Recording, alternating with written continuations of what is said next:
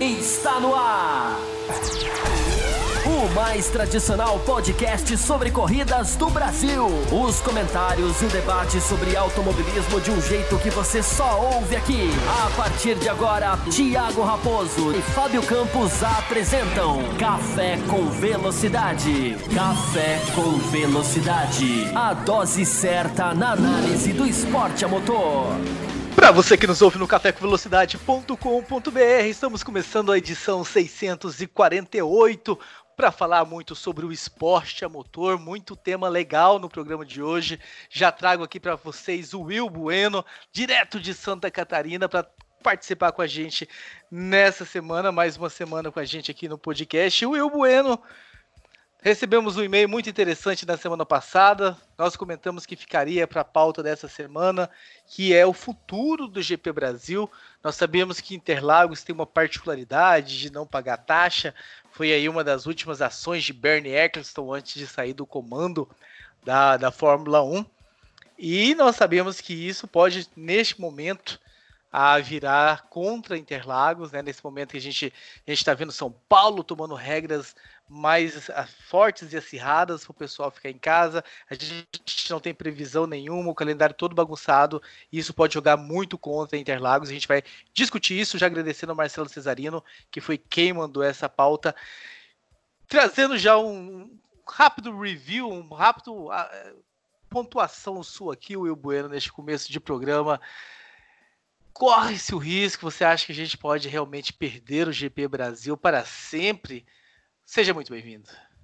Saudações, Thiago Raposo, Fábio Campos, Matheus Pucci e ouvintes do Café com Velocidade. Para sempre eu acho muito forte, né?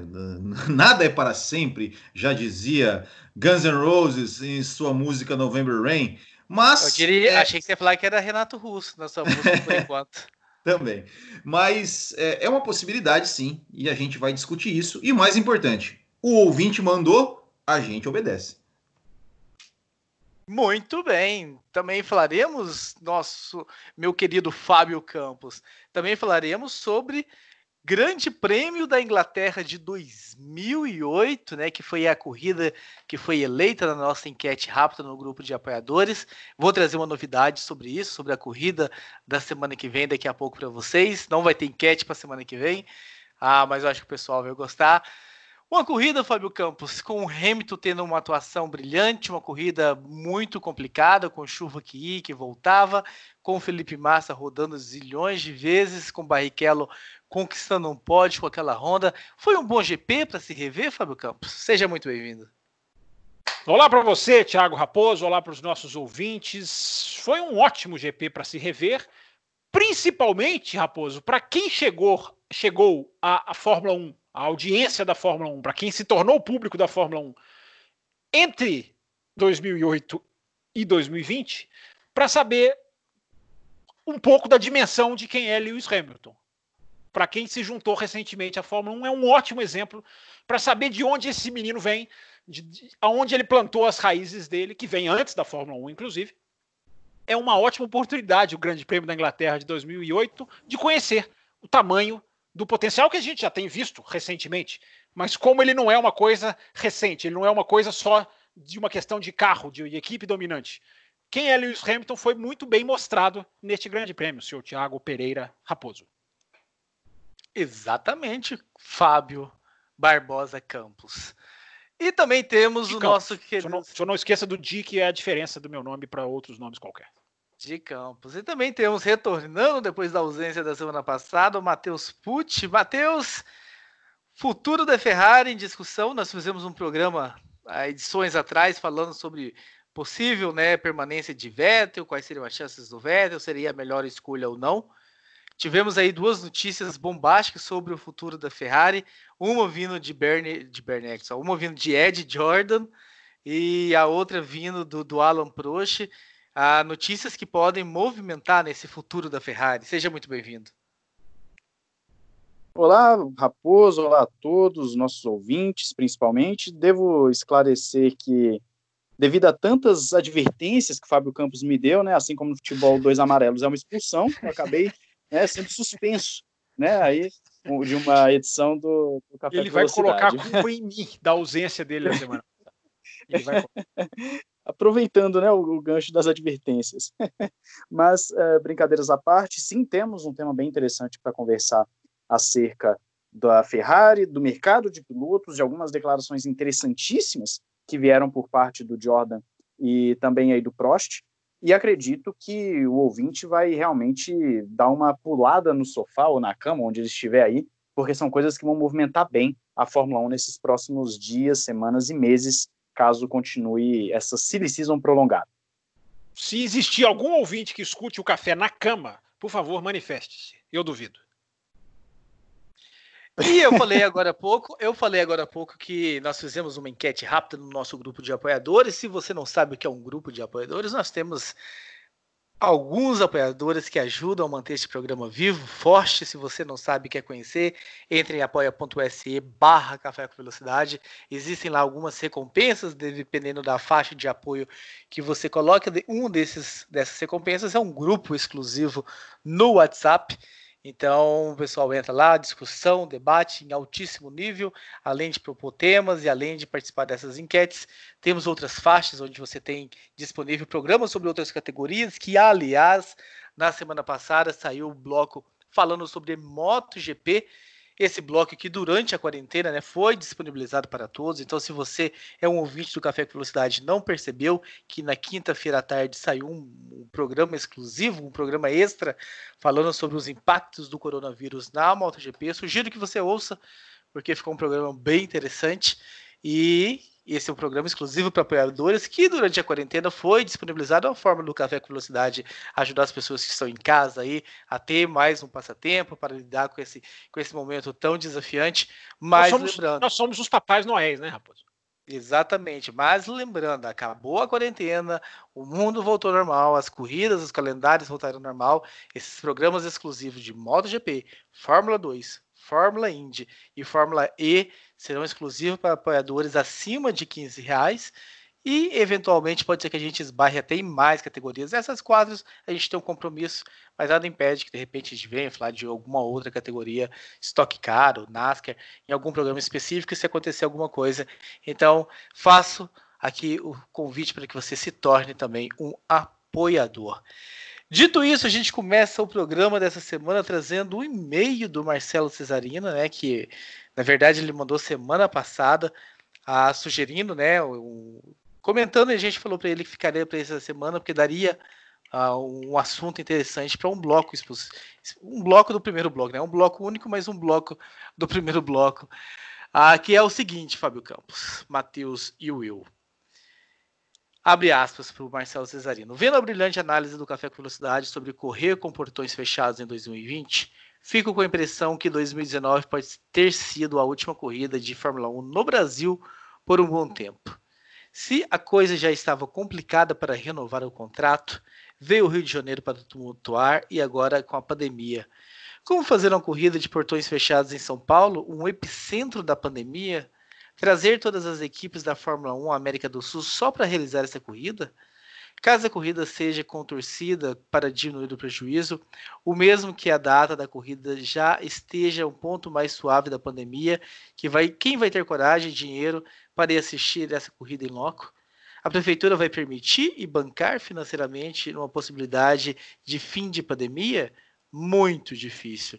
E tem essa situação, né, Fábio Campos? Se você quiser até trazer mais detalhes sobre essa questão da isenção que acontece com Interlagos, Interlagos e mais uma pista, né, que você sabe qual é, eu não me recordo que tem essa isenção Mônaco. na Mônaco.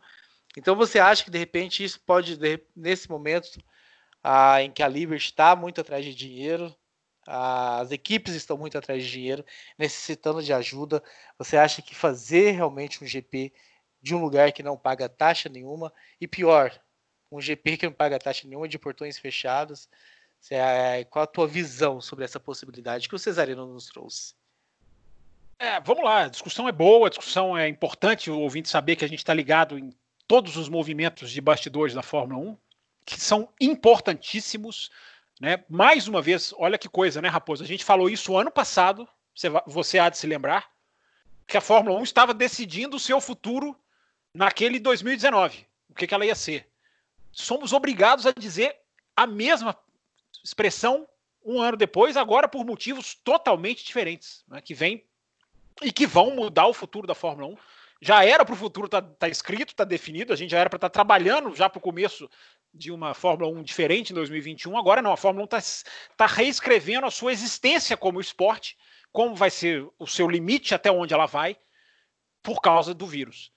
Tudo que o Marcelo Cesarino descreveu é, serve para todos os países. Não serve só para o Grande Prêmio do Brasil. Todos os países, uns pouco mais, outros um pouco menos, vão passar por isso. De não saber até que ponto a Fórmula 1 é, é, é algo bem-vindo, é algo realizável, é algo é, executável. É, o Grande Prêmio do Brasil tem a sua peculiaridade. Da questão do sem taxa, eu acho que ela vai pesar menos. E vou explicar por quê. É, normalmente isso facilitaria a corrida ser riscada do calendário. Como Mônaco foi. Mônaco foi riscada do calendário. Por causa deste motivo, principalmente. Apesar de ser uma corrida na cidade, que demora meses de preparação, é uma outra realidade. Mas é claro que a falta de taxas não é coincidência que ela é a única riscada no, no calendário, junto com a Austrália, porque a Austrália também já disse que não tem condição, aí não é por causa de taxa, é por causa de re remontar toda aquela estrutura, teria que ser feita pela segunda vez no ano, não haveria como, ainda mais sem público. É. O que que salva Interlagos, ou salvaria Interlagos, embora eu acho que o, o, Cesarino foi preciso. Não é que São Paulo é o epicentro da pandemia se as coisas continuarem do jeito que elas estão no dia 4 de maio de 2020, o Brasil vai ser daqui a pouco o epicentro mundial da pandemia. Isso já é por si só um fator gravíssimo para um grande prêmio que é disputado em novembro, mas que não, é, não começa a ser preparado no dia 30 de outubro. Começa a ser preparado muito antes. Então, há este lado que não é nada positivo. O que seria positivo é que a Liberty vai precisar de um calendário ela vai precisar quase que desesperadamente incluir corridas. E nisso, independente da taxa, eu não estou falando que o Brasil vai entrar por causa disso, mas nessa situação que ela se encontra, ela não vai poder olhar para isso. Ah, esse tem taxa, esse não tem taxa. Porque todas as corridas agora passam a ter uma situação muito semelhante. Sem público, a Liberty vai ter que pagar para os autódromos, ou vai ter que jogar com os governos para que eles ajudem a bancar. Alguns já fazem isso, outros em menor grau. Esse, esse é o drama já para jogar para vocês. Esse é o drama da Fórmula 1. Ela vai ter que pagar para as corridas existirem. Porque quem sustenta as corridas não vai sustentar em 2020, que é o público. Que se não voltar em 2021, como prevêem vários epidemiologistas, vários cientistas, aí nós temos um problema gravíssimo. Não é grave, é gravíssimo. Mas eu não vou chegar até lá ainda. Vamos falar de 2020, vamos falar de Grande Prêmio do Brasil. Eu acho que tem o um ponto negativo, da questão do, do, do, vírus no Brasil e o ponto positivo de que a Liberty vai precisar desesperadamente de corridas positivas, entre aspas, né, claro. A, a Liberty vai precisar, ela não vai poder escolher a dedo, Cesarino. É, é, eu acho que esse é o ponto. É um ponto gravíssimo, não só para o esporte, mas para o mundo, né? Se, se chegar em 2021 e ainda não tiver condições, é porque o mundo segue sofrendo as consequências ah, do coronavírus, então é realmente um, um ponto ah, fortíssimo. Algo, que eu quero somar nisso que você colocou, passando para o Matheus, é a questão da Europa com o inverno, né? Então é, é uma janela de meses em que pode-se ter corrida na Europa porque as pistas não estão cobertas de neve. Se o campeonato realmente for obrigado a adentrar dezembro, janeiro, é, não tem muito o que fazer também a não ser fugir uh, para países onde países tropicais, países onde tem condições e de receber. E aí, Matheus, o Interlagos volta né, a, ser, a ser muito vantajosa e ter condições de receber, uh, pelo menos para essa temporada que a gente imagina que vai acontecer fim de 2020, início de 2021. Esse cenário que a gente está colocando aqui, principalmente no lado europeu, ele é catastrófico, vamos assim dizer, né? Essa questão, o Silverstone já falou, fez carta falando que pode ter duas corridas, etc. Mas olhando para esse lado de que o vírus, a situação do vírus ainda não está controlada necessariamente, uh, não há uma vacina, etc, etc, sim, os olhos voltam para o Brasil e talvez um outro lugar além do Brasil. Só que tudo isso que foi colocado, o Brasil é, pode se tornar o centro da, da, da epidemia, da pandemia. Nós temos um, um sério problema para organizar um grande prêmio com antecedência. Nós temos um sério problema para atrair público. Enfim, tudo isso nos coloca numa situação que, na verdade, a gente pode começar a pensar numa Fórmula 1 sem temporada 2020, eu diria. Então, o que antes, sei lá, em uh, fevereiro era algo talvez impensável, hoje já se torna um cenário provável.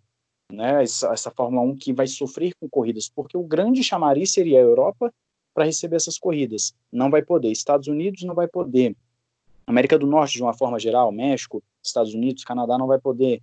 Brasil não vai poder. Para onde você vai levar? Você vai levar para a Ásia? Você vai, você vai fazer um grande prêmio da China? Não vai. Então, há um problema. Há um problema seríssimo. Uh, as equipes vão sofrer muito com isso. O calendário da Fórmula 1 está completamente em aberto, mas ao mesmo tempo ele está quase fechado, vamos assim dizer, porque pode ser que não aconteça. E eu diria que essa situação gravíssima que o Fábio Campos coloca para as equipes, é, para essa questão até mesmo financeira, isso pode se tornar real e podemos já nos preparar para, sim, questões absurdas na Fórmula 1, como mudanças drásticas em todo o sistema da Fórmula 1. É claro que isso vira um outro assunto. Falando propriamente de Interlagos, como escreveu para a gente o nosso ouvinte, também acho ridículo a ideia de fazer um, um, um GP de portões fechados no centro da epidemia no país. Não vejo com bons olhos. Acredito que não terá GP Brasil, para ser bem sincero, mesmo com a Europa em inverno. Até porque, né, Will? Infelizmente, no Brasil, a pandemia virou discussão política, virou polaridade. Eu concordo com político tal, então eu vou tomar tal atitude com a pandemia. Eu discordo de político tal, então eu vou tomar tal atitude com a pandemia. E nós sabemos que o governo de São Paulo está muito envolvido, o João Dória, ah, nessa disputa política e as coisas estão endurecendo em São Paulo.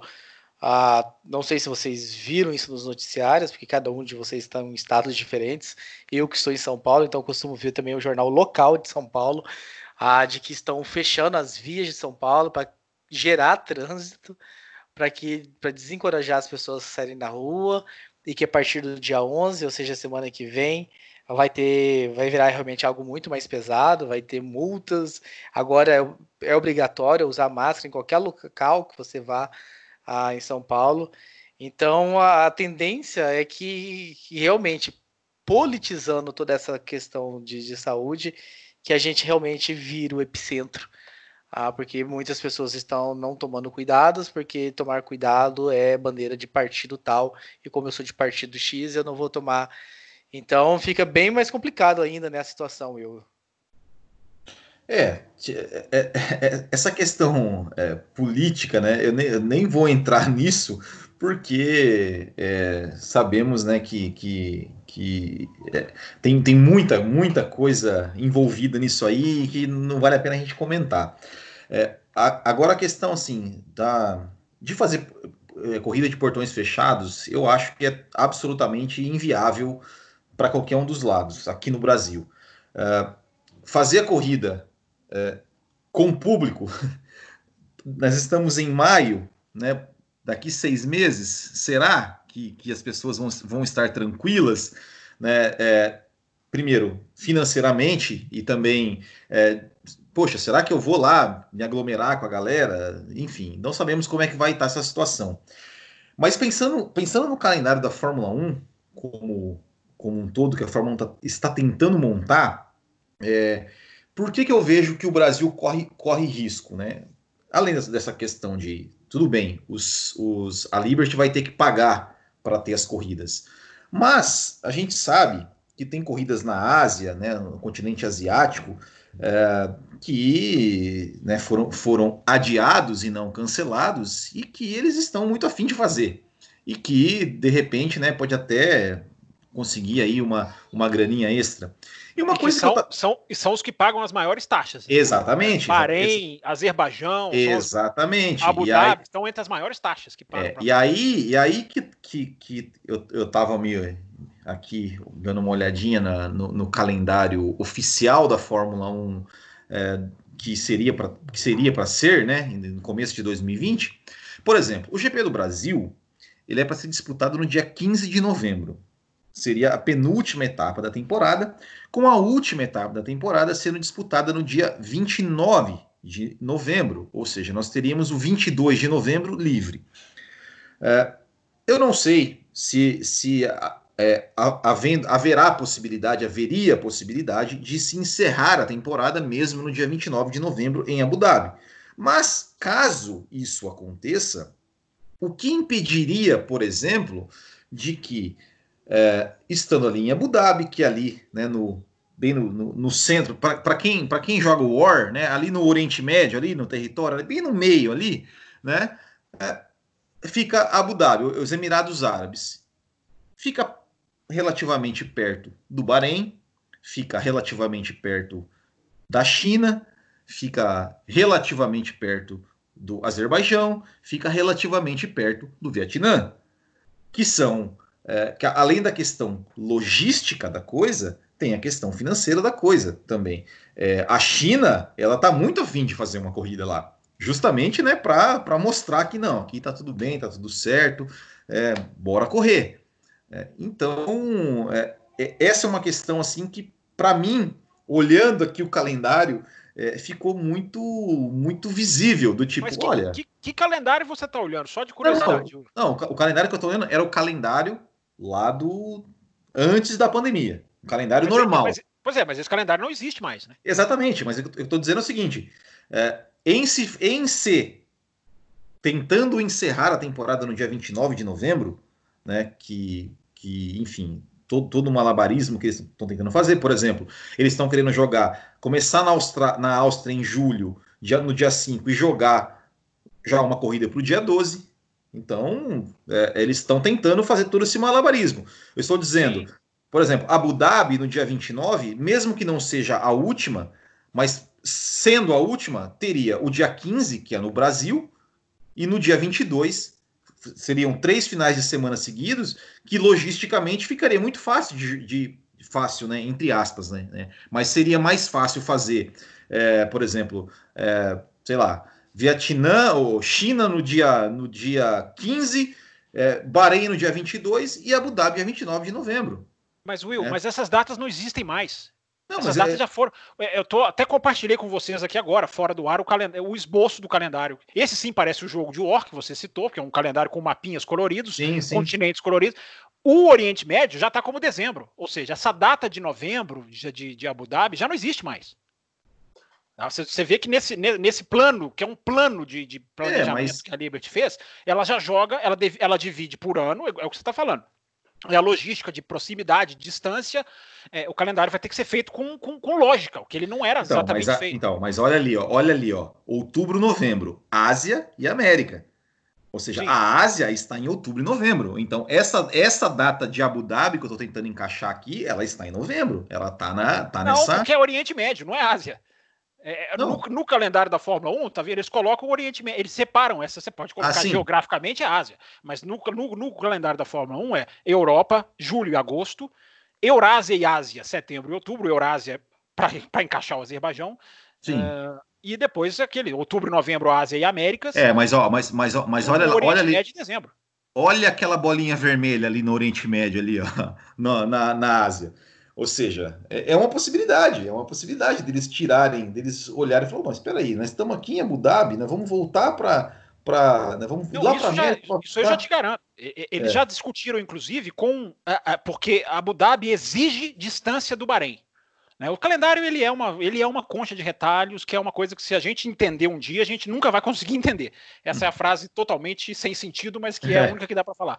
É, Abu Dhabi exige ficar distante de, do Bahrein. Foi uma das condições para entrar, para que não haja, digamos, mistura de público, para que uma não tire público da outra. Isso tudo está tá, tá, tá jogado no chão. A Liberty já falou: para a gente conseguir um calendário esse ano, nós vamos ter que usar a geografia. Exatamente. Mas exatamente, é, é, é, isso que eu estou dizendo.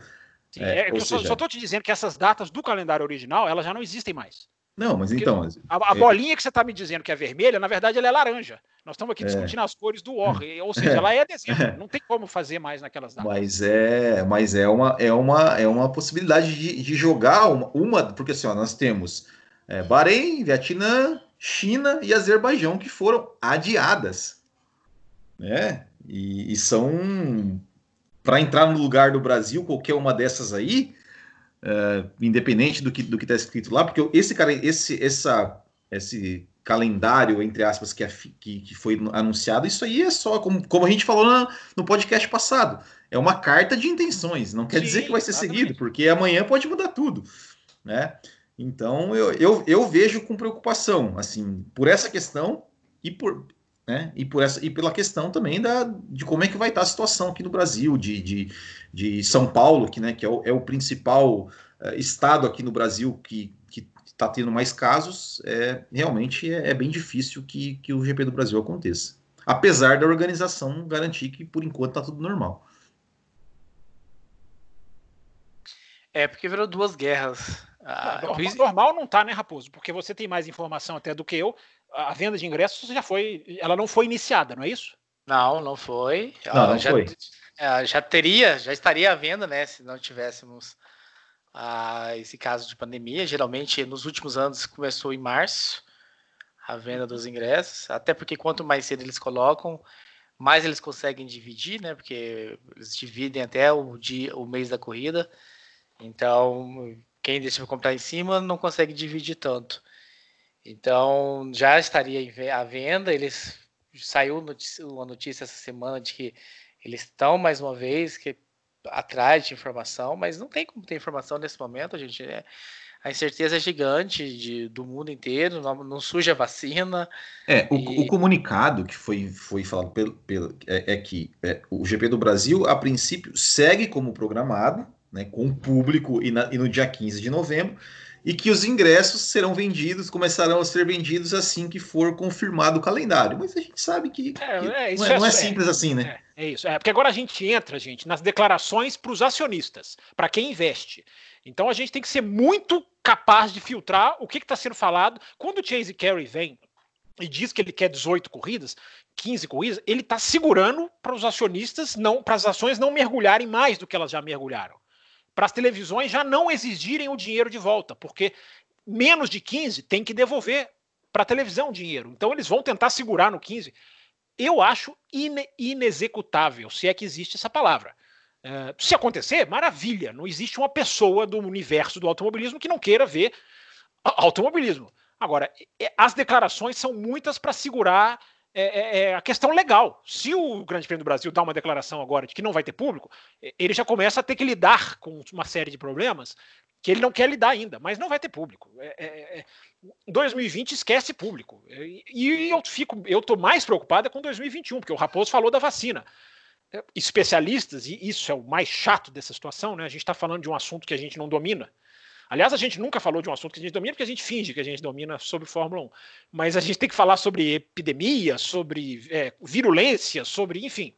Mas os especialistas estão dizendo que não tem vacina. Mesmo se a vacina surgir amanhã, gente, o mundo tem 7 bilhões de pessoas, 8 quase. É, até, até isso virar uma coisa real para o automobilismo entrar na pista. Olha, eu confesso para vocês, eu já vou repetir uma frase que eu já falei em vários lugares. Eu estou mais preocupado com 2021 do que com 2020. 2020 a Liberty vai bancar. Ela já tem 1,4 bilhões que ela nas suas transações ela já disponibilizou. Isto segura a Fórmula 1. Não sei se segura a Williams, a Haas, mas até dinheiro para as equipes eles disseram que já passaram. Não sei porque é o sigilo nisso. Não sei porque que não fala para quem, quanto. Tem um sigilo aí, mas já disseram que, que fizeram ajuda. É, em 2020 ela consegue segurar eu não sei como é que vai estar o mundo em 2021. Tomara que, que esteja de uma maneira em que a Fórmula 1 possa se sustentar. O que ela está fazendo para se sustentar agora é insustentável no futuro. Mas para a gente fechar com esse tema e dar uma resposta para o Cesarino, o fato do Brasil começar a ser taxado no futuro pode ser ah, significativo, pode ser um empecilho para essa prova re ser realizada aqui, vendo tantas uh, brigas uh, políticas, onde vai ser a corrida, vai ser em tal lugar, vai ser em tal lugar, ali não tem pista ainda. Uh, e vendo a situação em que a, as economias mundiais vão ficar e uma economia mundial sofrendo um baque na Europa é uma coisa, uma economia mundial sofrendo um baque na América do Sul é outra coisa. A, a questão da taxa pode ser, de repente, a, algo sombrio para o futuro do GP Brasil, Matheus? Então, essa questão do Brasil por si só, como eu disse anteriormente, que eu acredito que não vai ter grande prêmio, e passando isso para todo esse, esse lado político de grande prêmio num estado, grande prêmio em outro, uh, vai renovar contrato, não vai renovar contrato com a Fórmula 1, etc. A questão financeira sempre pesa, a gente sabe que ela sempre pesa. Sempre pesou e sempre vai pesar. Eu acho que o Brasil não fica de fora da Fórmula 1 pelo mercado que tem aqui. O mercado brasileiro na Fórmula 1 é muito grande. Eu acho que eles não tirariam o Brasil por conta de uma taxa, mas que com certeza pode levar o Brasil para outros lugares a não ser Interlagos. Eu acredito que pode sim. Eu não, não digo que vai acabar o GP Brasil. Não vai acabar o GP Brasil. Se acabar, eu vou ficar surpreso, eu realmente ficaria, uh, assim, surpreso negativamente. Mas eu diria que o, o Brasil permanece com Interlagos, sem Interlagos, de qualquer jeito, o Brasil permanece na Fórmula 1, porque o mercado aqui é extremamente importante para a categoria. É, vou, vou, responder rapidinho, Raposo, porque a gente já, já estourou o tema, né? O, o tempo do tema. É, o, a questão é que todas as taxas provavelmente vão ter que ser revistas. Todas, todas as corridas do mundo. É, a gente não sabe quem vai conseguir. Talvez o reino Barenita vá conseguir, mas a, a, vários países que vão tomar pancadas econômicas, porque já estão tendo que sustentar suas populações com auxílios, é, vários não vão conseguir mais pagar as mesmas taxas. Isso é gravíssimo para a Fórmula 1, né? porque é a segunda maior fonte de renda da Fórmula 1 de, de bilhões. Eu até tenho os números, depois posso até trazer. É, então todas vão ter que ser revistas. Então, mesmo que Interlagos passe a pagar, talvez ele passe a pagar uma taxa menor do que ele pagaria. Talvez não, provavelmente, menor do que ele pagaria antes do vírus. É, porque a situação de todo mundo agora vai ter que ser revista. Começando agora o segundo tema da edição 648. Se você está nos ouvindo pelo YouTube, onde os blocos são separados, né, os temas são separados por blocos, ouça lá o primeiro também, que é para falar sobre Quer, quer dizer que o ouvinte no YouTube pode escolher a ordem? Pode escolher a ordem. Sensacional. Ah, trabalhamos para levar o melhor serviço. O melhor serviço para os nossos ouvintes. Parabéns ao Raposo. Will Bueno, nós tivemos algumas declarações que acabam acertando, de certa forma, a Ferrari. Ah, nenhuma declaração oficial, todas, de certa forma, boatos mas o Ed Jordan, que já cravou algumas coisas e que já barrigou algumas coisas, uh, fez duas declarações. Uma declaração de que o Hamilton está realmente com tudo certo com a Ferrari, para um futuro na Ferrari, e outra que as montadoras Honda, Mercedes, Renault, acho também que foi colocado no bolo, as, não ficarão muito mais tempo na Fórmula 1, porque a Fórmula 1 pós-coronavírus deixa de ser um celeiro de desenvolvimento e volta a ser uma coisa mais esportiva, até por causa do teto orçamentário que teve novidades, que o Fábio Campos pode até esbarrar para a gente vai discutir mais no programa posterior, mas que o Fábio Campos pode informar os nossos ouvintes daqui a pouco. E a outra informação foi o Alan Prost falando que a Renault não vai segurar o Ricardo, ah, provavelmente porque de repente vai que Ricardo já está aí com algumas propostas, ou porque já tem pessoas, equipes vermelhas correndo atrás do Ricardo, é outra especulação que, que, que corre bastante aí no, no, no, meio da Fórmula 1. E de certa forma vem ao encontro né, de um tema do programa, de um dos programas passados, que era a dupla de pilotos da Ferrari para o futuro. A gente argumentou se poderia, se o Vettel poderia ficar, e as alternativas de um Vettel não ficando. Uh, quero saber a tua opinião em cima desses boatos aí uh, e até a sua torcida de qual dessas qual desses boatos é a tua torcida? Olha, primeiro com, com relação ao Ed Jordan, é, que ele, né, o Ed Jordan que você falou que ele previu algumas coisas ali, previu, por exemplo, o retorno do Schumacher, né, a, a, a da Mercedes, né, na Fórmula 1 lá em 2010. É, com relação ao que ele, ao que ele falou, ele, ele se baseou, falou que o, né, em declarações passadas aí do Hamilton, né, de que sempre, ah, é o sonho de qualquer piloto ir para a Ferrari, isso lá em 2016 ou 2017, mas que como né, o Vettel na época renovou o contrato, então ficou por isso mesmo. É, mas que ele falou, olha, que o, o, o Hamilton vai para a Ferrari porque somente os italianos podem pagar o salário que ele, que ele ganha e eles sabem que vale a pena pagar. E também e, e ele tirou essa, chegou nessa conclusão porque ele, tá, ele disse que está convencido de que fabricantes como Mercedes, Honda e a Renault é, saiam da Fórmula 1 é, com base em até podemos ver aí situações passadas, quando tivemos crises, né, em 2009, que saiu a Toyota, saiu a, a, a BMW e tantas outras montadoras, Honda, exatamente, né? Então, é, nessa questão das montadoras de, de sair, é, até eu até dou um pouco mais de crédito porque a gente sempre diz aqui, né, é, para essas montadoras a Fórmula 1 ela é só uma forma de divulgar os, os seus carros, é só um braço ali do, do marketing, né? não, são, não são equipes que vivem da Fórmula 1. Uh, ah, agora, sobre o Hamilton na Ferrari, é, assim, primeiro, né, com relação ao Vettel, a gente já, já falou aqui, mas só para repetir, eu acho que o Vettel, independente de ter ou não temporada de 2020, ou independente do, do desempenho dele de, em 2020, caso tenha temporada, eu acho que seria a última na Ferrari pelo clima dele com o Leclerc, apesar do Leclerc falar que gosta dele, quer que ele fique, mas eu acho que não não não, não dá mais para o Vettel ali. É...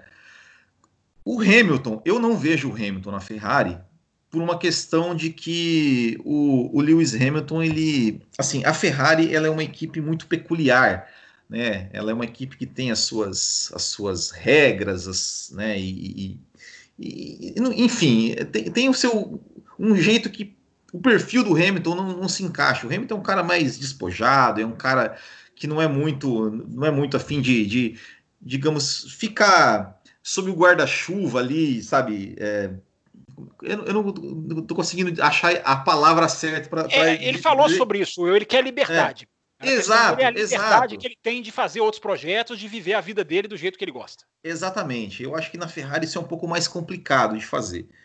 Agora, com relação ao Ricardo, é, é, aí já é uma já é uma, uma possibilidade, ao meu ver, mais palpável, né? Para o Ricardo, acho que o Ricardo se encaixaria bem na Ferrari. É, eu acho que mesmo que, que a disputa na pista é, seja ferrenha com Charles Leclerc, eu acho, não consigo imaginar o Leclerc e o Ricardo se desentendendo fora da pista, como por exemplo Leclerc e Vettel né? E é, então eu acho que, que, que, é mais palpável. E sim, o, o Ricardo, até, até, me perguntaram hoje no podcast né, do, do, do Botequim GP se quem substituiria o Ricardo na Renault. E eu falei, putz, não sei essa resposta porque eu nunca pensei nisso. Mas uma coisa seria interessante, né? O Ricardo realmente saindo da Renault vai dar uma mexida legal no, no mercado é, de pilotos. Mas claro, né? sem, sem Fórmula 1 para correr, sem carros na pista, é, não adianta nada o mercado mexer, porque. Vai correr no, vai, no vai correr online. Vai contratar para fazer o simulado para correr nos, no, nos, nos, circuitos online. Exatamente, né? E esportes. Vocês, não, vocês parem de desprezar o esportes, ora é, é bem por aí. Fábio Campos, qual a informação que você traz para a gente sobre teto orçamentário que pode colaborar com essa saída de Mercedes, Renault e Honda e qual a tua opinião sobre Hamilton ou Ricardo? O Ricardo ainda é tudo isso, Fábio Campos? Hum, que pergunta, hein? É... Não, a questão do teto orçamentário foi definido nessa segunda-feira, foi divulgado nessa segunda-feira, é... o valor de 145 milhões de dólares, é... que é um valor muito mais para o lado das, das grandes do que para o lado das pequenas, vamos dizer assim. Estava havendo uma queda de braço, quem está vociferando, e está vociferando com razão nesse caso, é o Zac Brown, que está que tá dizendo: olha, não é viável, é, a Fórmula 1 não pode continuar agindo como ela sempre agiu. Ele está falando muita coisa que a gente fala aqui há muito tempo, né, Raposo? É, é, a gente tem que se adaptar que a realidade, a, a, partir de agora, é outra realidade.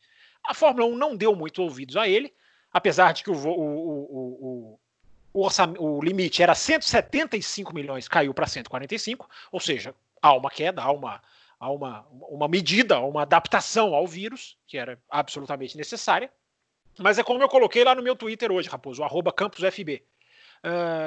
É ficar discutindo o teto orçamentário, é discutir do que, que o paciente vai se alimentar quando ele estiver em casa. E o paciente está no hospital, o paciente está entubado. Então tem muita coisa antes. O teto é. é não estou dizendo que o teto não é importante, é importantíssimo, mas ele é para quando a Fórmula 1 estiver operando. Uh, quando a Fórmula 1 voltar a ser alguma coisa que a gente espera que ela volte um campeonato com 10 equipes, no mínimo, né? Porque já é horror, horroroso esse número. Mas enfim, é, é, vai, vai, ser o que a Fórmula 1 vai ter que lutar a, a curto prazo.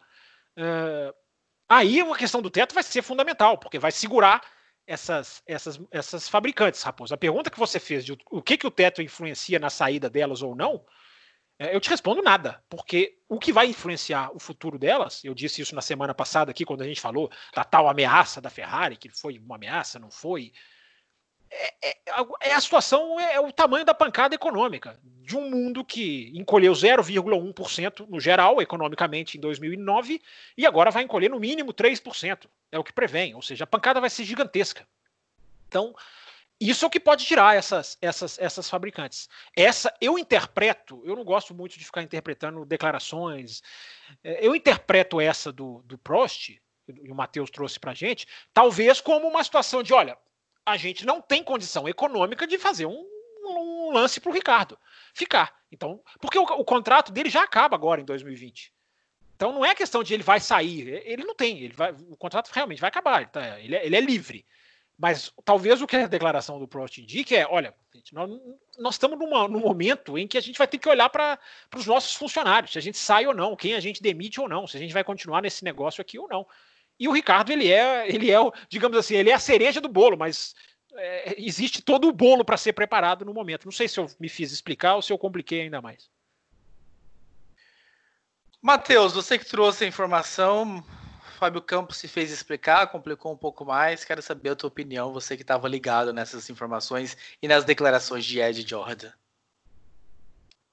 É, nesse, nesse caso em específico, veio do Prost, essa do, do Ricardo, e essa do Ricardo é o seguinte: o Prost ele afirma que aquilo que o Campos falou agora tem um contrato até 2020 apenas, ano que vem ele está livre, e ele não tem uma outra opção. Eles acham sim que o Ricardo deve sair e que o Ricardo está livre para procurar outras equipes, porque eles não têm como segurar o Ricardo, o que fica assim implícito essa questão financeira que foi falada pelo Fábio Campos, pelo Fábio Campos, e fica também, entra isso no momento das especulações sobre a Ferrari.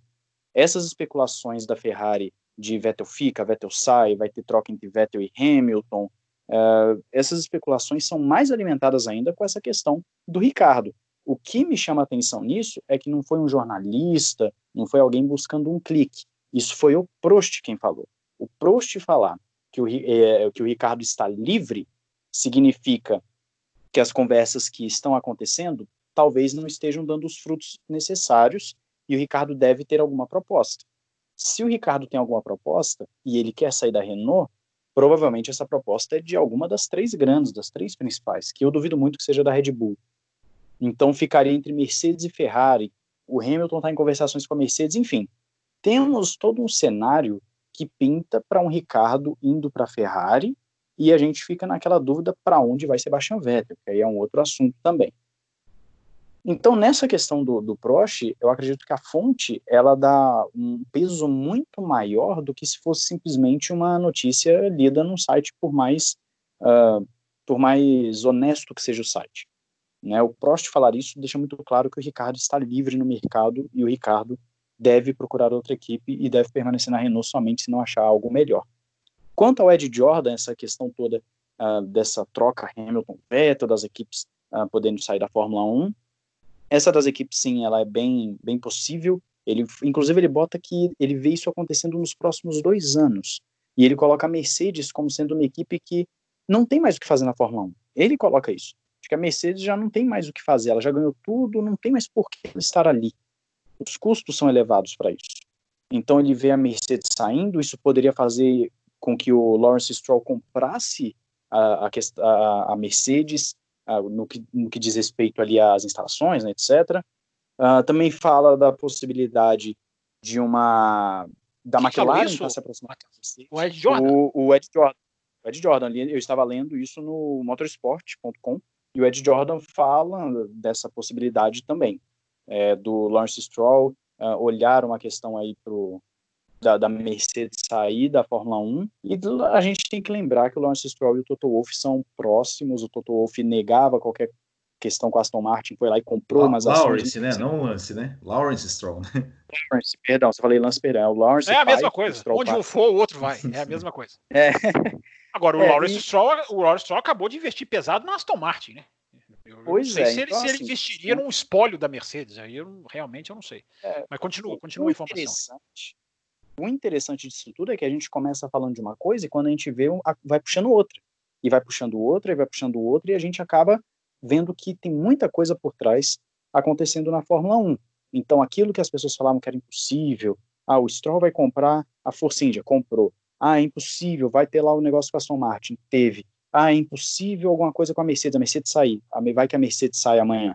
Amanhã que eu diga daqui Eu nunca achei nenhuma dessas coisas impossíveis, tá? Só para registrar. Nenhuma dessas que não, você citou. Falando, o, o, impossível que eu falo assim é baseado nos comentários que eu leio na internet, né? Nos Nem o Stroll de... ser campeão, hein? Não, aí eu já acho é. difícil. Aí eu já, aí eu já não. Ser campeão é algo, é algo que é citado na matéria.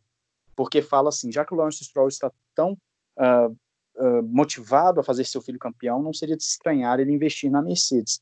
E também fala da aproximação McLaren-Mercedes, que a gente sabe que a McLaren vai voltar a usar os motores Mercedes, e também poderia ser o início de uma, uh, de uma nova era de McLaren e Mercedes, essa parceria com a Mercedes saindo da Fórmula 1, mas dando aí um suporte tecnológico para a McLaren, uh, além dos motores. Então, enfim, são muitas coisas por trás que podem acontecer, e eu acredito que isso é sim uh, bem possível de acontecer, essa, eh, esse, esse cenário das equipes saindo da Fórmula 1, das montadoras saindo, eu acho bem possível. Essa do Ricardo também vejo como a fonte do Prost sendo uma fonte bem pesada que pode dar um indício de que o Ricardo tem sim alguma proposta na mesa. Já a questão da troca Hamilton-Vettel, que foi citada também pelo Jordan, é, é, difícil. Eu, eu não consigo ver o Hamilton saindo da Mercedes hoje. Não consigo ver o Hamilton sair da Mercedes hoje. O Hamilton tem a faca e o queijo na mão para ganhar oito mundiais. Então, é assim, eu realmente acredito que o Hamilton fica e o Vettel é quem vai acabar rodando na história toda uh, no mercado de pilotos, mas como o Will falou. Vettel rodando, você foi maldoso, hein? Foi maldoso, hein? Eu nem percebi, mas, mas fica aí registrado. o, né, mas como o Will falou, eu, é, não adianta nada a gente especular se não tiver corrida. Primeiro, a Fórmula 1 tem que pensar em sobreviver e em dar as condições para um campeonato acontecer. Eu acho muito provável essa saída da, da Mercedes, ah, muito, né, pegando o link do que o Fábio Campos falou da semana passada do DTM, as categorias estão realmente todas olhando para a Fórmula E. A Mercedes já está lá, mas de focar o trabalho lá para se tornar campeão lá, a Fórmula E virou o grande chamariz realmente da, da, das categorias. Você ouvinte ou você podcaster desse programa, gostando ou não da categoria, a importância que ela tomou, a quantidade de montadoras que tem lá. A, a Audi foi, a BMW já tinha ido, e a Mercedes, a Mercedes e agora exclusivamente ficar lá na, na Fórmula E, não vejo, sabe, nenhum impedimento, vejo completamente possível isso acontecer. E aí que mora, né? O, o, o Matheus Luar, a chance do, do Hamilton ser campeão mais uma vez, é ali que ele. Tá, mas se a Mercedes não existe mais, ele precisa ir para algum lugar. E aí a Ferrari é o lugar que, que, que poderia segurar ou ter esse o Hamilton, né, o piloto do status que ele é.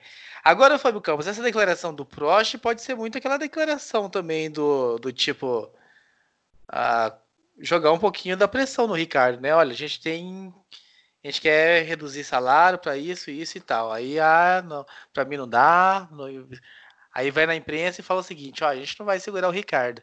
Joga essa publicamente aí para jogar um pouco de batata, de assar um pouco mais a batata do Ricardo numa futura negociação de continuar na equipe, né?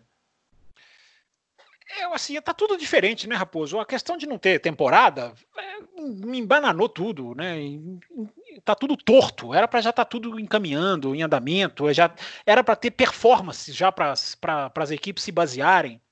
Né, é, é, o, o, carro de 2021 já podia estar em produção, fora do, do, das, das, pistas, até pilotos já teriam uma ideia de alguma coisa. Enfim, é, é, tá tudo torto. Então, é, o Ricardo ele é uma moeda muito valiosa ainda. Ele já está entrando numa idade que para a Fórmula 1 já vai, já vai ficando mais perigosa, 31, 32, enfim, por aí. É, e ele ainda é uma bola muito muito bem cotada nesse jogo de sinuca, se a gente for fazer essa referência. O Will falou a referência do War, eu vou fazer agora a referência de um jogo de sinuca. Ele é uma, ele é uma das, das bolas mais valiosas para se, se encaçapar nessa, nessa disputa. E eu vi, assim, já, a gente vai ouvir muita coisa, muita especulação, mas o Ricardo está sem contrato e isso o torna como algo valioso no mercado. O problema é para ele é que a Ferrari não sabe o que fazer agora, né? Se renova com o Vettel, se a gente vai ter um resto de 2021, se essa temporada entrar para 2021, que não é provável nesse calendário, que não é calendário, nessa carta de intenção da Fórmula 1 não está não tá contabilizando o ano que vem. Então esse jogo está todo diferente, Raposo. Eu acho que a gente vai ter que. É, eu gostaria, eu só vou terminar dizendo isso. Eu gostaria que a gente tivesse grandes pilotos mesmo que dividindo uma mesma equipe. Essa é a chama que eu não quero que se apague e que tendeu-se a se apagar quando o Ricardo saiu da Red Bull, o que eu já não descarto como retorno, porque pode ser uma situação muito útil para os dois. A Red Bull só tem um piloto, a, o outro não tem lugar de pilotar que dê chance de vitória. Não acho impossível. Não estou dizendo aqui que é provável, mas não acho impossível. É, e a última chaminha dessa questão de a gente ter rivalidade interna está na Ferrari. Quem diria, ora pois? Né? Tá com Vettel e Leclerc que, que, que tem ali uma chama, tem uma faísca, tem uma, uma disputa interessante para ser domesticada, para ser trabalhada. Então é só isso que eu torço, Raposo. Eu só, eu, só, eu só não espero que, ah, eu já tenho um piloto de ponta, vou contratar um segundo piloto, que alguns jornalistas dizem que é o caso da Ferrari. Se especula muito o Sainz na Ferrari, porque o Sainz é um segundo piloto perfeito. É um cara que vai lá, vai pontuar, melhorou muito no ano passado. É, Tomara, eu não estou querendo dizer que o Sainz não, não tem que ir para a Ferrari. Tomara que um piloto não seja preterido, como o Ricardo foi antes de assinar com a Renault, pelas grandes, pelo fato de não, não saber administrar egos ou não saber administrar talentos. Tomara que alguma equipe ouse. É isso aqui. É, essa é a minha mensagem, Raposo, nesse assunto. É, eu vi o Sainz não sendo esse cordeirinho do Verstappen na Toro Rosso, até que motivou a saída dele. Eu não vejo o Carlos Sainz também uh, fazendo, desempenhando esse papel. Até pelo, pelo que eu vi sobre ele no Drive to Survive, aliás, você que ainda não ouviu o programa do Café com Velocidade sobre o assunto, sobre a série do Netflix, faço um convite para você. Aproveite essa quarentena. Se você já assistiu a série inteira, se ainda não assistiu, assista e venha ouvir o nosso review. Ficou muito legal, um programa bem especial. Mas eu não vejo não o Carlos Sanz fazendo este papel. E começando agora o terceiro tema desse programa, que é a corrida, né? A corrida que a gente traz para assistir, a corrida clássica. Nós tivemos aí uma eleição ah, na semana passada, foram as duas corridas que a Fórmula 1 colocou no YouTube, Will. Uma foi ah, é, foi Silverstone 99? Eu lembro que foi 99, mas não lembro se foi Silverstone. Eu, pelo visto, assisti ele não assistiu. Né? Não, não assisti. não assistiu. não assistiu. Eu só assisti a vencedor. Não sabe o que está perdendo. Pode assistir ainda, dá tempo. Eu assisti, mas todas dão tempo. Não precisa assistir no site da Fórmula 1, tá tudo no, no, no, né, no YouTube. Ah, mas o site da Fórmula 1 tá com HD, tá, tá bem. Ou tá, ou no submundo. Tem, tem, um digital lá, tá, tá digitalizado. Enfim, nós tá, tínhamos Nürburgring 99 ou Silverstone 2008. Silverstone 2008 ganhou, nós vamos falar sobre ela.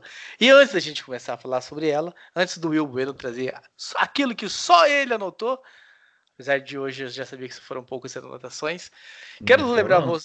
quero levar para vocês, quero levar para vocês uma informação que com a Globo entrou nessa também, neste último domingo passou ao título do Senna, né, de 88 e no domingo que vem vai passar a primeira vitória do Ayrton Senna em Interlagos, vai ser essa corrida do programa da semana que vem.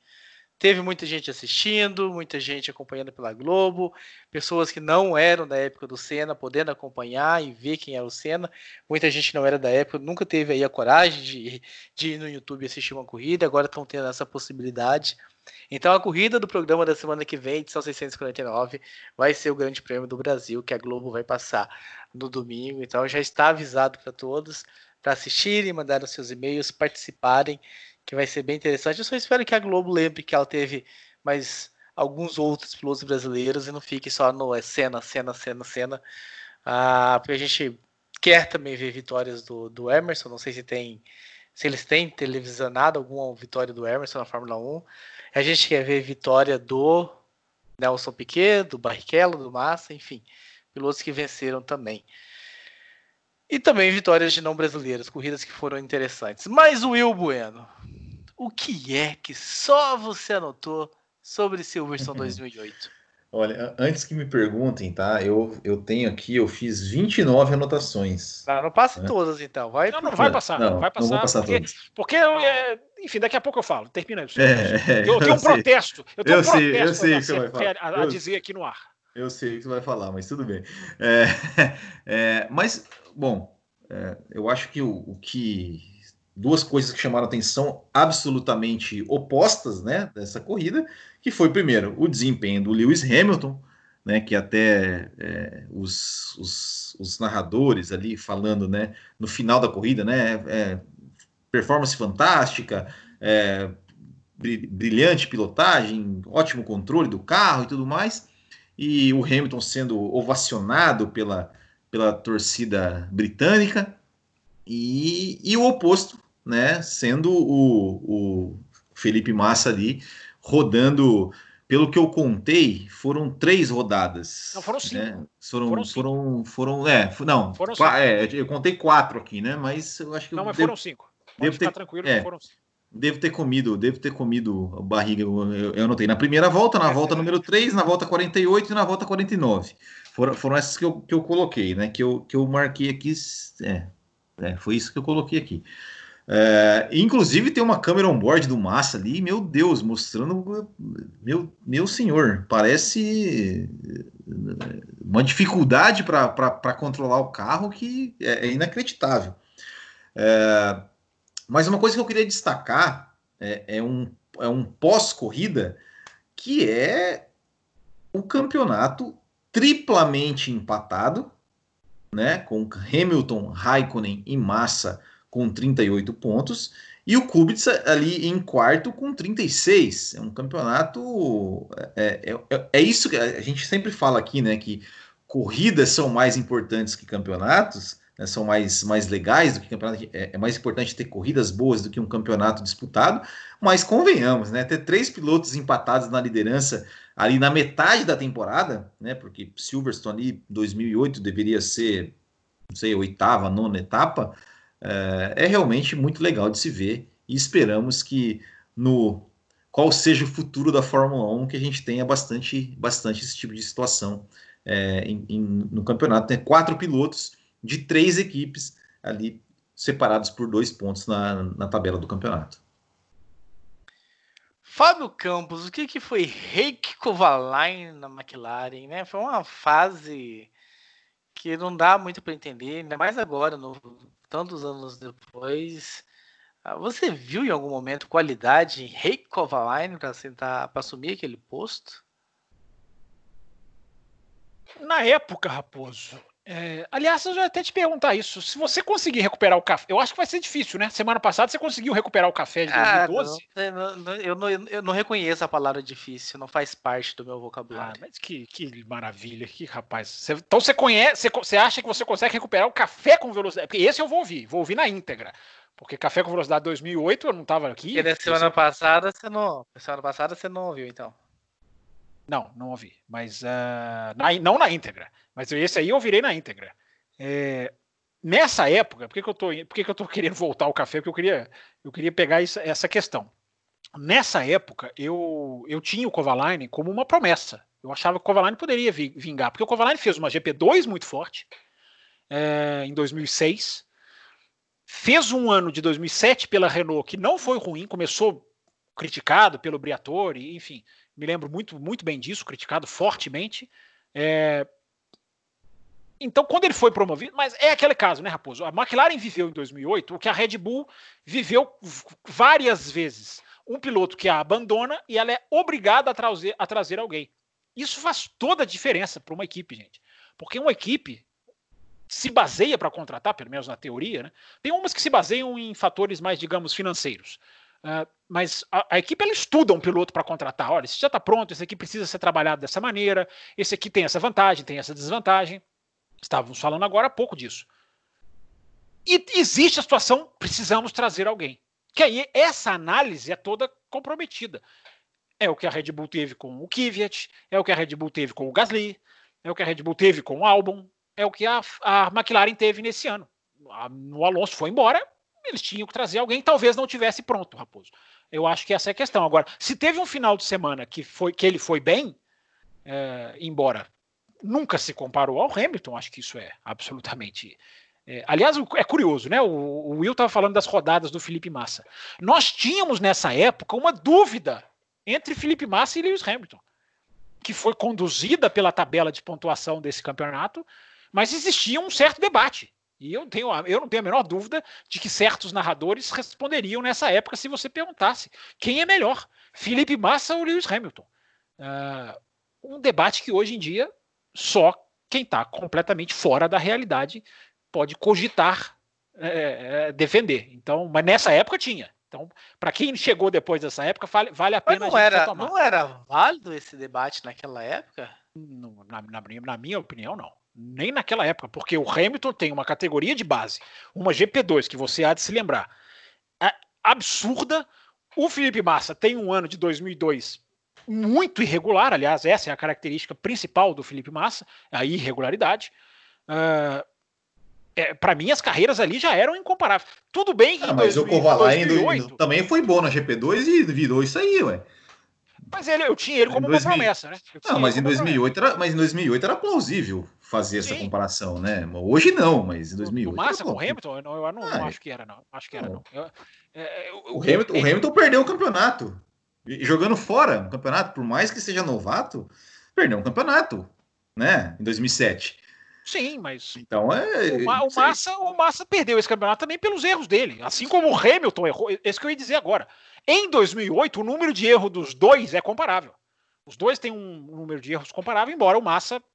Essa prova é um retrato, né, gente? O Massa, o Hamilton sempre foi um as na chuva e o Massa sempre foi ruim de chuva. Tudo bem, ele não era isso aí que ele foi em Silverstone. Né? Isso que a gente reviu, nem com todas as críticas que a gente possa falar ao Felipe Massa, não é possível que ali não tinha algum fator agravante, porque ele não é patético como ele foi nessa corrida. Mas ele nunca foi bom de chuva. Nunca. Ele nunca se deu bem na chuva. Tem aquela briga com o Kubica indo no Fuji 97, que é bonita, é linda.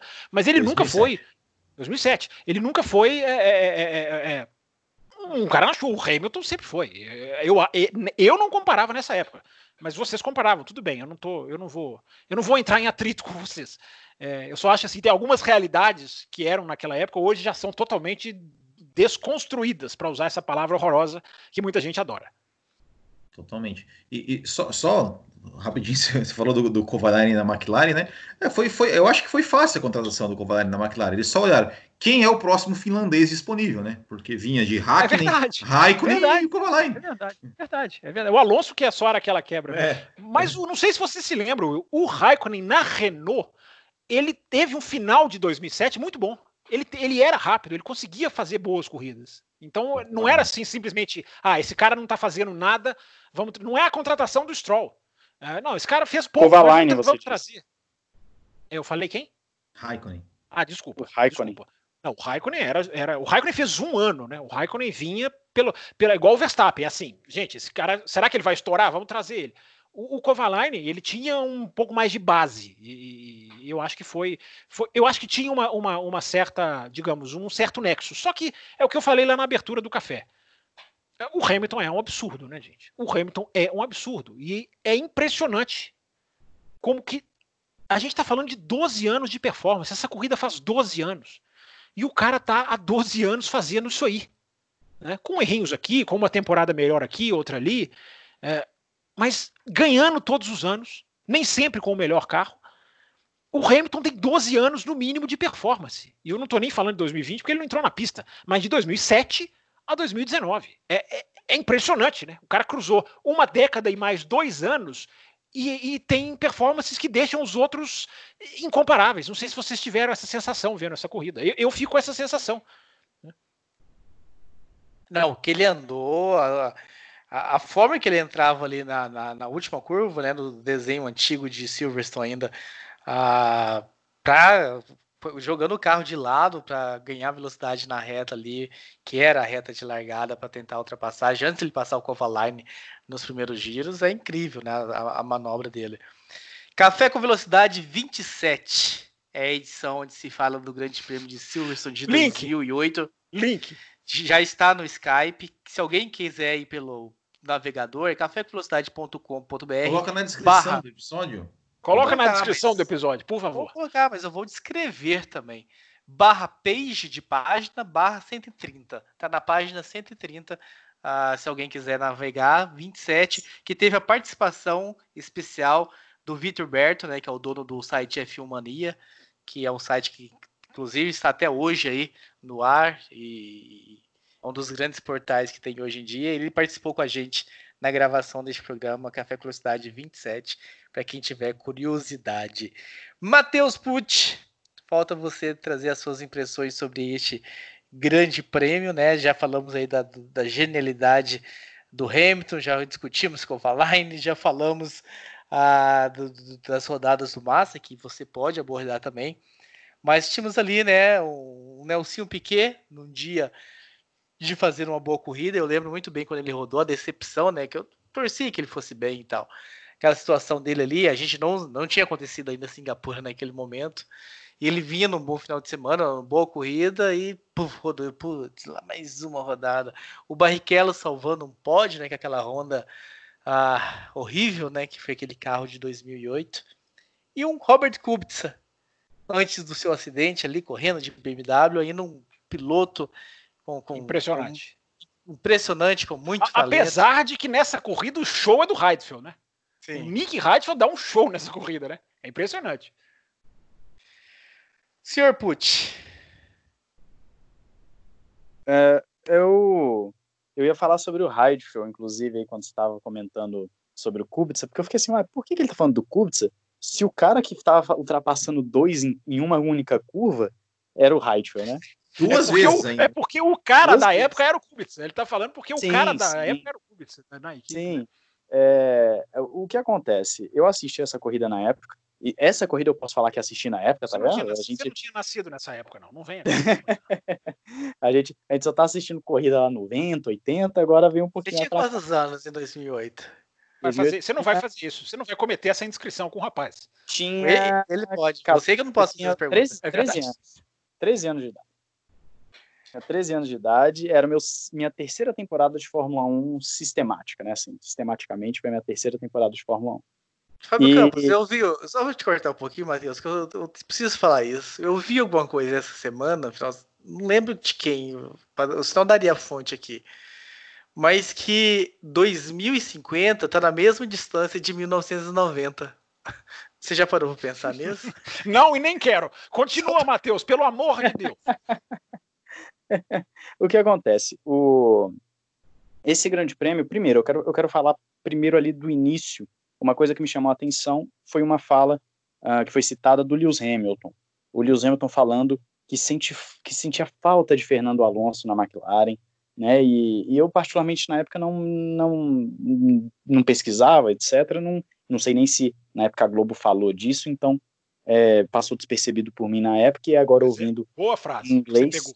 Parabéns, você é. captou uma coisa que é fantástica, né? Que é a rivalidade que muita gente coloca nos dois, que não necessariamente é no nível que, que se achava, né? Não é, Matheus? Sim. E assim, o que eu achei interessante é, foi apenas um ano depois, e o Hamilton fala que ele sentia falta da rivalidade, do, da forma com que o Alonso fazia ele ter que andar mais rápido.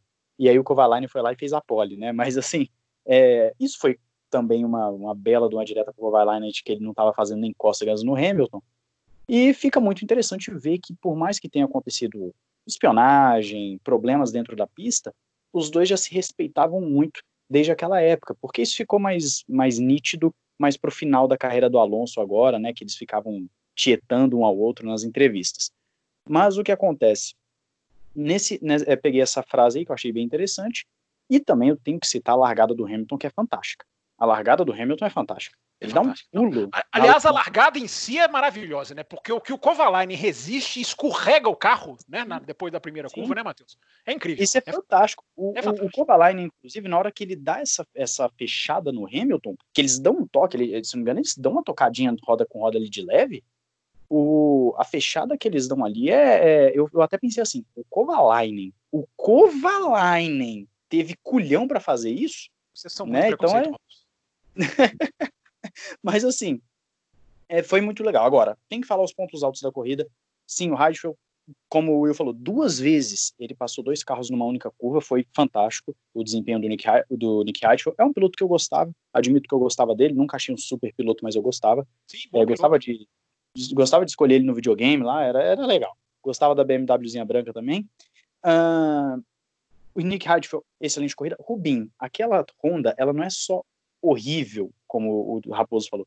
Ela é horrível em todos os sentidos. Ela é feia, ela é lenta, ela é ruim, aquela Honda. E levar uma Honda num terceiro lugar, num pódio, naquela época, você tinha que fazer churrasco pelo final do ano inteiro, o resto do ano inteiro, porque é fantástico. O que o Rubinho fez ali, fantástico. Outro piloto que sempre andou muito bem em chuva, diga-se de passagem. Rubinho, um ótimo piloto uh, em chuva. E uh, a vitória do Hamilton com V maiúsculo, não tem nem o que dizer, realmente pilotou demais, apesar que cometeu sim os seus erros, escapou da pista uh, em alguns momentos, deu sorte, assim como vários outros pilotos que rodaram durante a corrida, de não bater no muro. O Massa é um que rodou cinco vezes e o narrador mesmo fala em vários momentos. Eu não sei como é que eles. O narrador não, foi o Martin Brundle que falou várias vezes. Eu não sei nem como é que eles não estão conseguindo, eles não estão batendo no, no, no, no guarda-reio, nas proteção, etc. Na guarda-reio, na proteção né, de pneus na barreira. Porque eles rodavam tanto e saía da pista tanto que, enfim, né, ninguém bateu ali um ou outro que acabou abandonando por ir para Brita, né, uh, enfim. E o Massa foi o ponto negativo da corrida. O Vettel, porque a Toro Rosso, eh, para quem não sabe, minha equipe favorita, fiquei triste da Toro Rosso ter abandonado com o Vettel ali, e o Bourdais era, um, era o Bourdais, acho que era o Bourdais, um zero à esquerda ali na, na ocasião. Então, assim, foi uma boa corrida. Você, você, não ataque as pessoas injustamente. Quem tirou ele da prova foi o Culta.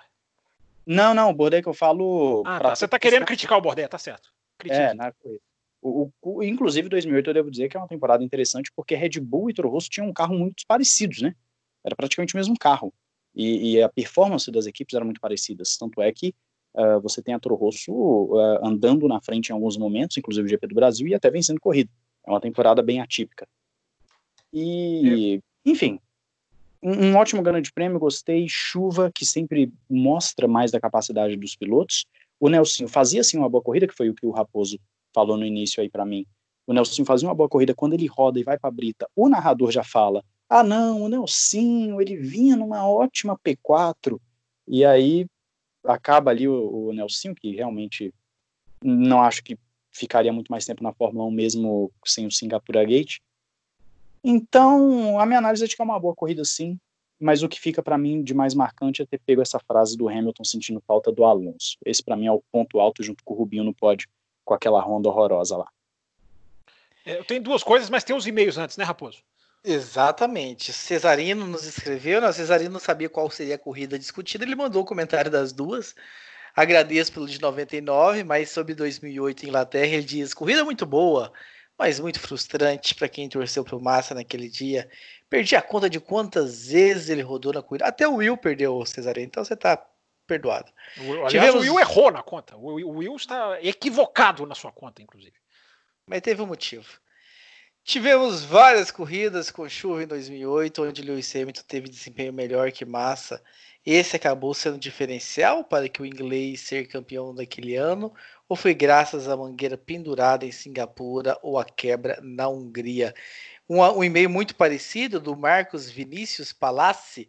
Olá, integrantes do Café Velocidade. Dada a escolha da corrida da Grã-Bretanha em 2008 para discutir, gostaria de jogar uma polêmica. Qual dos eventos foi mais crucial para o Felipe Massa acabar vice-campeão naquele ano? Os múltiplos erros em corridas como Malásia, Mônaco e Grã-Bretanha, a quebra do motor da Hungria ou a trapaça da Renault em Singapura? Rapidamente, e, Fábio Campos, e, Will e Matheus.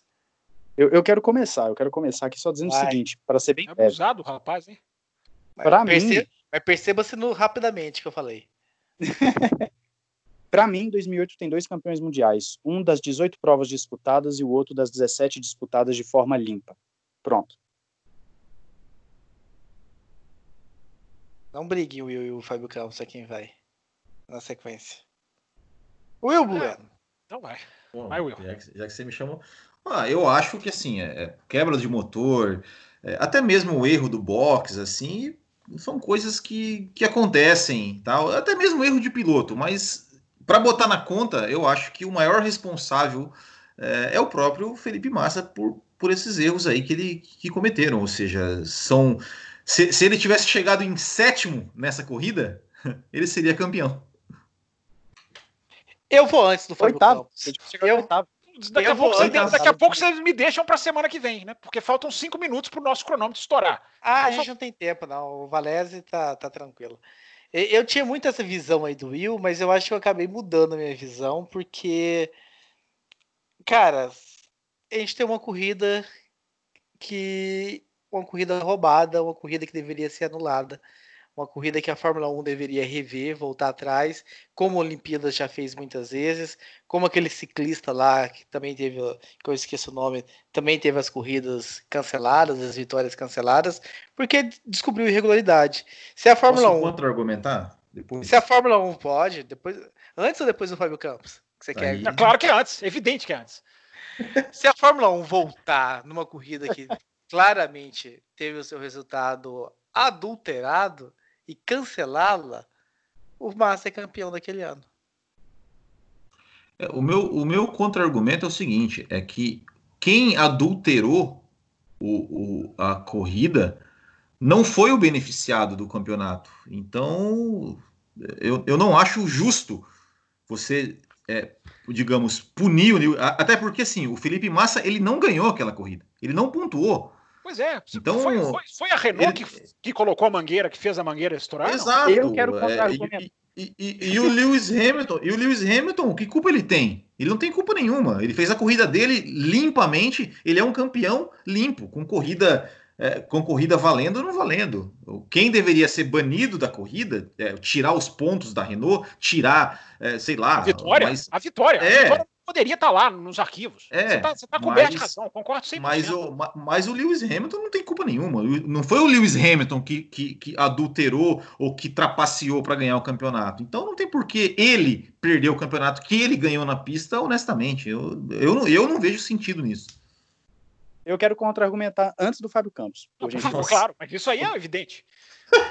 eu, eu diria o seguinte: o beneficiado não foi o Hamilton ali diretamente naquela corrida, mas influenciou diretamente no resultado do prejudicado, porque aquele box do Felipe Massa só ocorre graças ao safety car provocado pelo Nelson.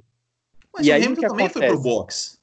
O mas olha só, box. Não, mas aquele box do Massa em que dá problema só ocorre por conta daquele safety car. O Massa mas liderava aquela. tiveram problema. Mas, mas o Massa também. É, eles que. O também foi pro box, claro, não teve problema. Car é, é, lamentável o safety car. O que eu, eu estou falando, o que eu estou falando é o seguinte: a ação errada, a ação que é da trapaça, ela é que leva o Felipe Massa a ser prejudicado nos boxes. Se, não, se, o, se o problema do Massa fosse numa segunda parada, por exemplo, aí não tenho o que dizer, na minha opinião.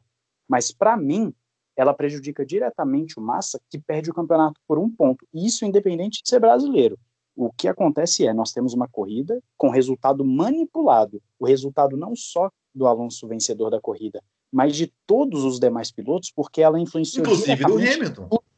O, Hamilton estava lá para sexto, sétimo, inclusive, e o Hamilton chega mais ou, ou até, até mais. O resultado dele também foi manipulado.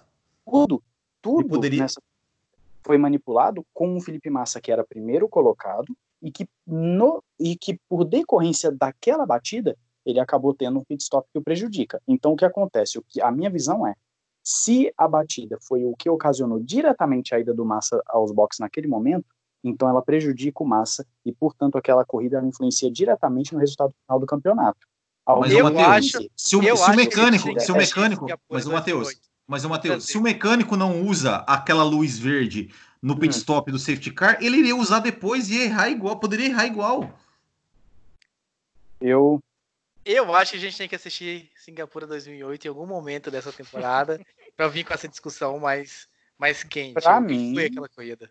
Para mim, dois campeões de 2008. Para mim, dois campeões de 2008. Um das 18 provas e outro das 17 provas disputadas de forma limpa. Para mim. Fábio Campos.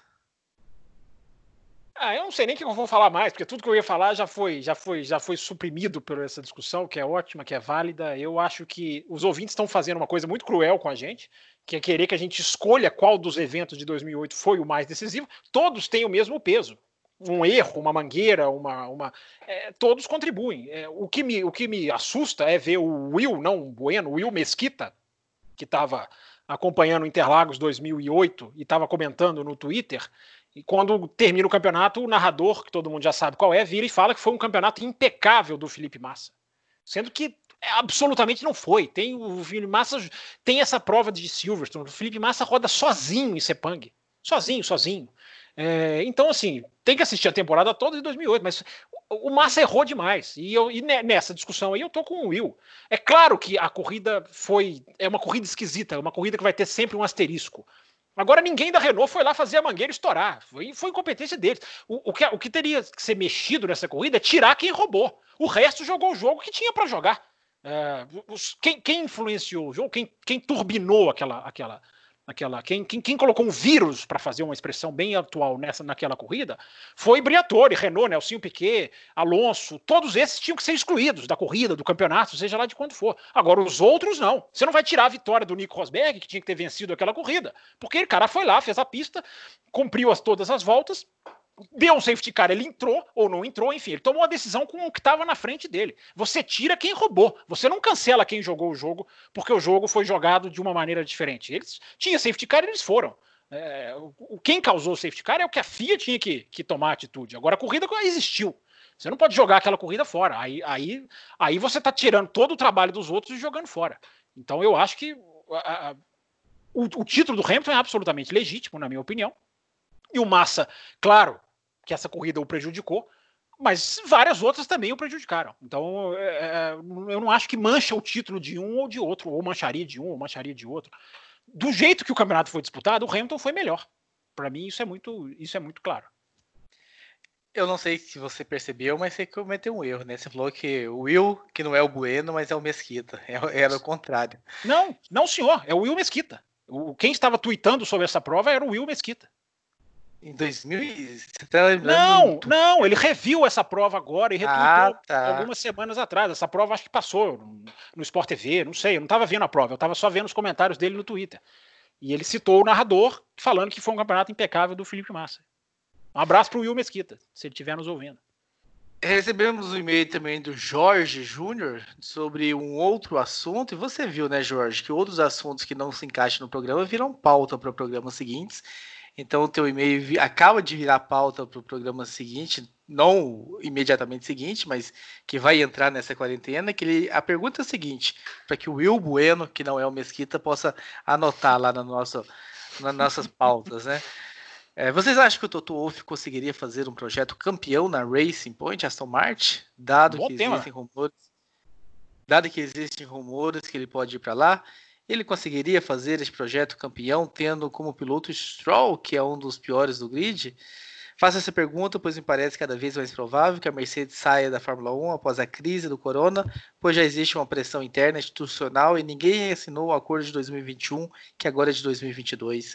Acho muito estranho que a Mercedes tenha tirado o nome das equipes que protestam sobre a questão do motor Ferrari de 2019, pois saber do truque que a Ferrari utilizou poderia dar informações importantes sobre como melhorar os motores de todas as fornecedoras.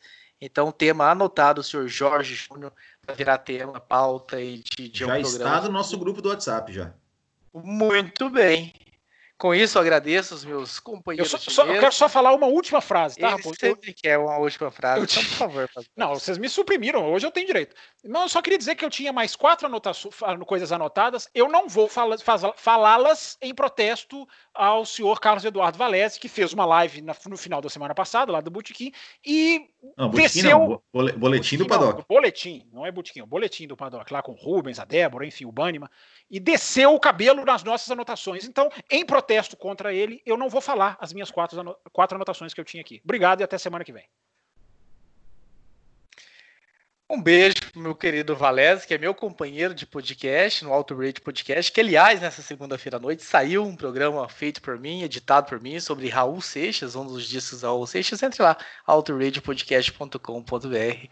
Ah, e entre também no Ressaca, né? Já que o Botequim já teve propaganda e o Campus FB já teve propaganda, faça aqui a propaganda do Alto tá Radio e do Ressaca F1. Ah, um abraço a todos vocês, ah, coloque Coloquem na cabeça de vocês qual é a corrida da semana que vem. Assistem lá no Domingão na Globo a vitória do Senna em Interlagos e mandem e-mail.